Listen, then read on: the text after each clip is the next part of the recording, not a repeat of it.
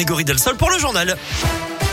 Et on débute avec les conditions de circulation à Lyon, Greg. Ouais, ça roule plutôt bien, Eric. Hein, autour de Lyon, actuellement, quelques ralentissements tout de même euh, à l'entrée du tunnel sous Fourvière en direction de Marseille, avec euh, un kilomètre de ralentissement. Ça coince également légèrement sur la 47 euh, en direction de Saint-Etienne, à hauteur de Rive de Gier, dans la Loire, juste après Saint-Romain-Gier.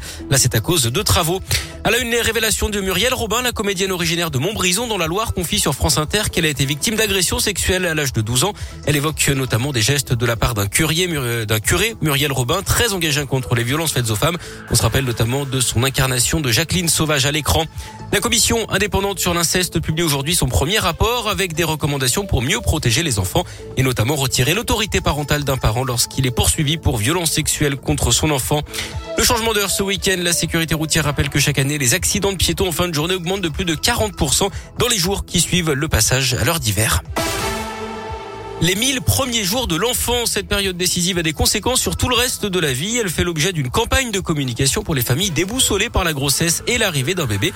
C'est la suite du rapport remis il y a un an par le neuropsychiatre Boris Cyrulnik qui avait mis en lumière l'importance de cette période qui va de la conception aux deux ans du nourrisson. Geneviève Chen est la directrice générale de Santé publique France. C'est au cours de cette période que sont posées les bases de la santé, du bien-être, de l'apprentissage pour toute la vie et aussi pour les générations suivantes. Et donc, un environnement favorable à la santé pendant les 1000 premiers jours, c'est une meilleure santé mentale pour la vie entière, moins de risques d'addiction, de violences subies ou commises, moins d'obésité ou de risques cardiovasculaires et bien entendu plus de bénéfices pour tout ce que l'on peut attendre d'un bon départ dans la vie. Et cela contribue aussi à réduire les écarts de santé qui sont liés à la position sociale de chacun dès l'enfance. Cette campagne se déclinera en novembre et en décembre sur les chaînes de télé, les radios, la presse écrite et les réseaux sociaux. Un site internet 1000premiersjours.fr, une appli mobile propose également des conseils sur la santé, l'hygiène, l'alimentation, le lien avec l'enfant ou encore la parentalité.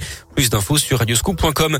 Une bonne nouvelle pour les Bleus, Lucas Hernandez n'ira pas en prison. Le recours du défenseur de l'équipe de France a été accepté par un tribunal Il avait été condamné à six mois de prison pour non-respect d'une mesure d'éloignement après des violences conjugales commises en Espagne. Il était temps puisque la date euh, limite fixée par la justice pour l'entrée volontaire en prison euh, du joueur, c'était demain. Et puis un joueur du PSG agressé lui au bois de Boulogne. Il aurait été dépouillé par une prostituée alors qu'il était arrêté à un feu rouge. Elle lui aurait notamment volé son portefeuille. De la Ligue 1 au programme ce soir avec un match à rejouer entre Nice et Marseille, affiche de la troisième journée de championnat qui avait été interrompue en août dernier en cause jets de projectiles et un envahissement de terrain. Les Niçois avaient pris un point de pénalité. La rencontre se jouera ce soir à 21h sur terrain neutre au stade de l'Aube à 3. Et puis du basket, Asvel CSK Moscou en Euroleague ce soir à partir de 20h.